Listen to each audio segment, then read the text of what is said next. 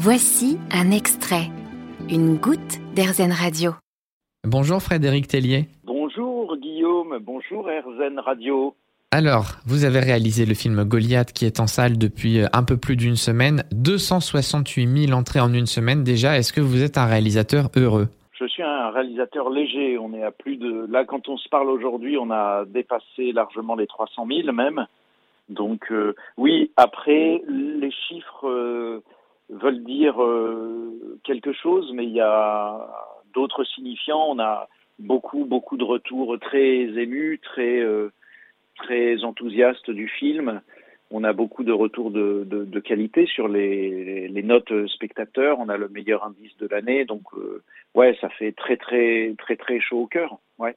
Alors c'est une histoire qui nous emmène dans le monde des lobbies autour des pesticides, on a le monde agricole, on a les gens qui luttent contre ça. C'est en fait un monde sur enfin c'est en fait un film sur toutes ces affaires-là.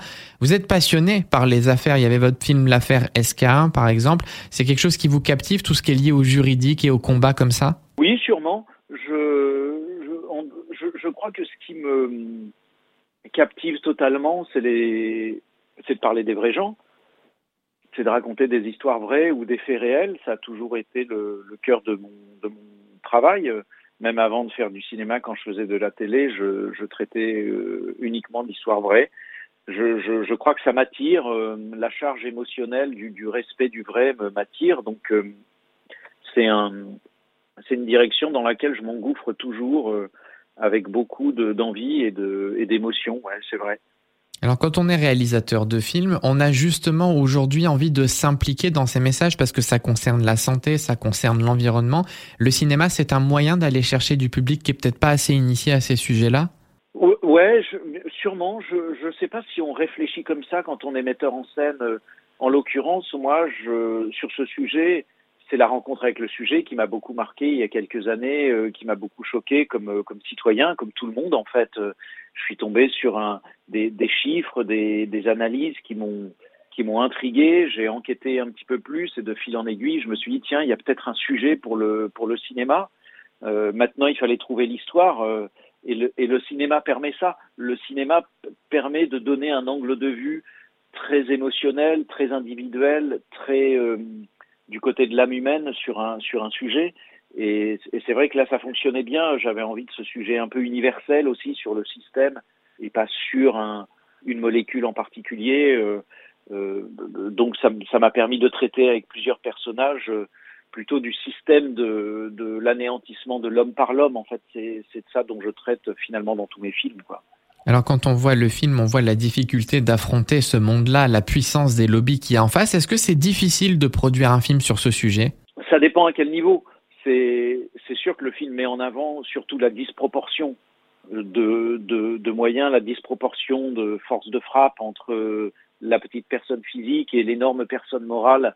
D'ailleurs, on pourrait s'interroger sur ce, monstre qu'on a créé de, de toute pièce, cette personne morale qui maintenant... Euh, écrase systématiquement la personne physique. Mais euh, ce qui est dur à produire, euh, je, je, pense, c'est d'arriver avec une... Parce que là, on parle que du sujet depuis le début. Qui est difficile à produire, c'est s'il n'y a que le sujet. Or, le cinéma, c'est une histoire, donc c'est du spectacle pour le cinéma. C'est ce qu'on a essayé de faire avec ce film. Je pense que c'est ce que ressentent les spectateurs là.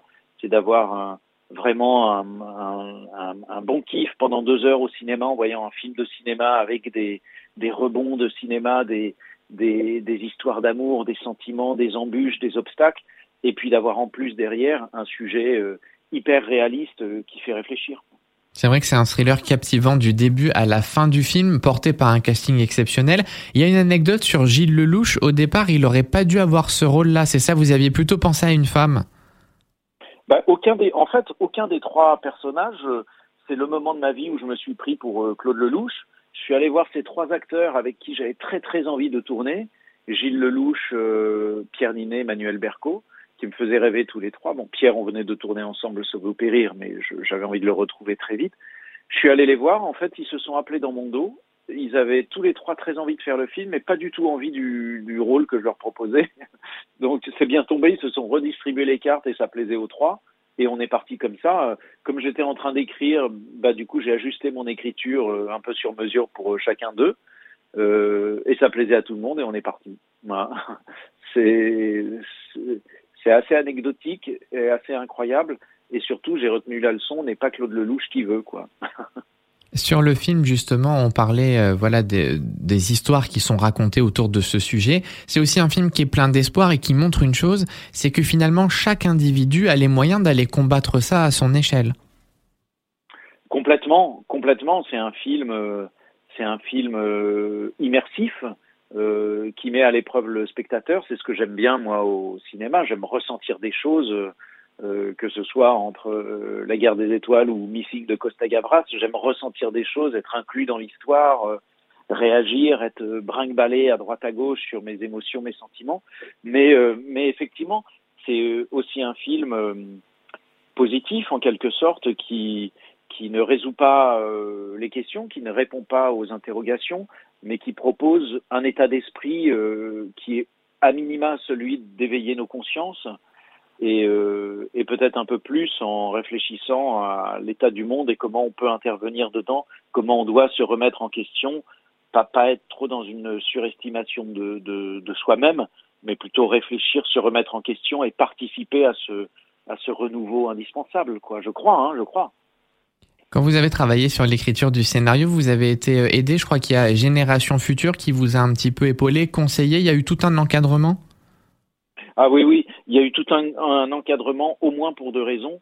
Euh, la, première qui est que j'attaquais des faits réels, donc euh, j'avais besoin de, de, les avoir, ces faits réels, j'avais besoin d'avoir des sources d'informations un peu de partout, et ensuite j'avais besoin de vérifier les pistes euh, que j'avais, les chiffres que j'avais, les histoires, les anecdotes qu'on m'avait racontées, donc j'avais besoin de manière euh, très journalistique de recouper ces pistes, de vérifier si une autre personne me disait la même chose.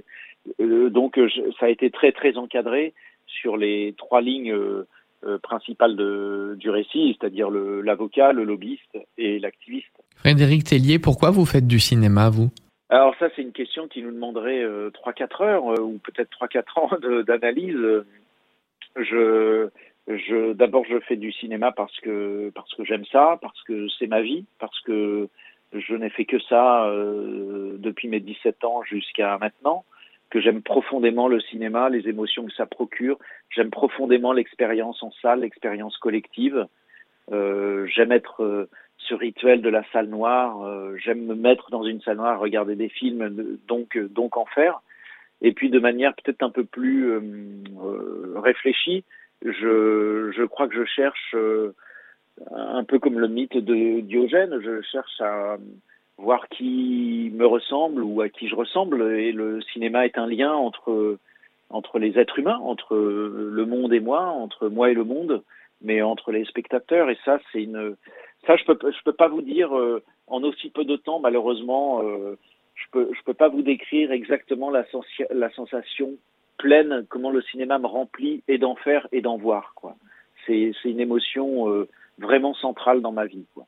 C'est un équilibre à trouver entre les deux. Est-ce que vous avez eu beaucoup de gens justement qui, dans votre film, se sont reconnus ou, ont eu envie justement de s'impliquer, qui sont venus vous voir, qui ont partagé et qui vous ont dit voilà, vous m'avez ouvert les yeux Parce que c'est ça aussi le cinéma? Pour être honnête, non, pas tellement en phase de préparation ou de développement. Euh, pourquoi D'abord parce qu'on a travaillé assez discrètement sur ce, sur ce film en préparation, en développement de scénario. Donc, euh, il n'y a pas eu un appel euh, très large.